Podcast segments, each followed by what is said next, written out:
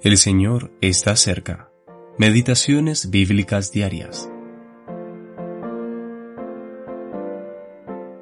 Dando gracias al Padre que nos hizo aptos para participar de la herencia de los santos en luz. Colosenses capítulo 1 versículo 12. En la luz. La grandeza de la gracia nos detiene, sobrecoge y abruma. Ninguna pluma humana puede añadir algo a la plenitud y bendición de estas palabras. Hacemos bien en tomar una pausa y meditar en este pensamiento inmenso y a la vez lleno de gracia, hechos aptos para participar de la herencia de los santos en luz. No se trata simplemente de compartir la herencia de los santos o de los santos en el cielo, sino de los santos en luz en la luz de la presencia inmediata de nuestro Padre. Cuán absoluto es el efecto de la obra de Cristo en el alma. Somos puestos más blancos que la nieve. Compárese con el Salmo 51, versículo 7.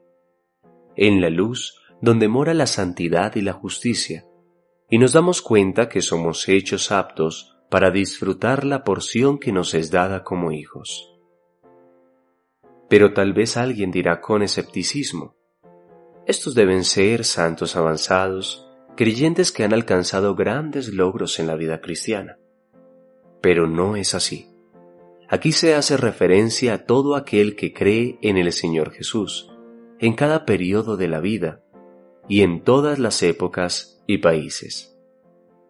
Aquel que cree, sea el más joven de todos como el más anciano, el más ignorante como el más erudito, es hecho apto por el Padre para participar de la luz en la que Él habita. Y todo esto por medio de la obra de Dios en Cristo Jesús, la cual nunca podrá fallar. Desde su conversión, el cristiano está en la luz, así como Dios está en la luz. Es verdad que en la práctica podemos olvidarnos de esto, o podemos no estar andando conforme a la luz. Incluso puede que a veces estemos en un estado tenebroso e infeliz. A pesar de esto, el verdadero cristiano siempre está en la luz, pues su lugar y aceptación es en Cristo. Pero esto hace que los errores y fracasos del cristiano sean mucho más serios. Sin embargo, la gracia de Dios nunca podrá fallar, y bendito sea su nombre, nuestra posición es en gracia. El pecador arrepentido en la cruz estaba tan apto para el paraíso al momento de creer como si hubiese vivido cincuenta años como el creyente más devoto sobre la tierra. Su corona podrá ser diferente, pero no podría estar mejor capacitado para los reinos de la luz y la gloria.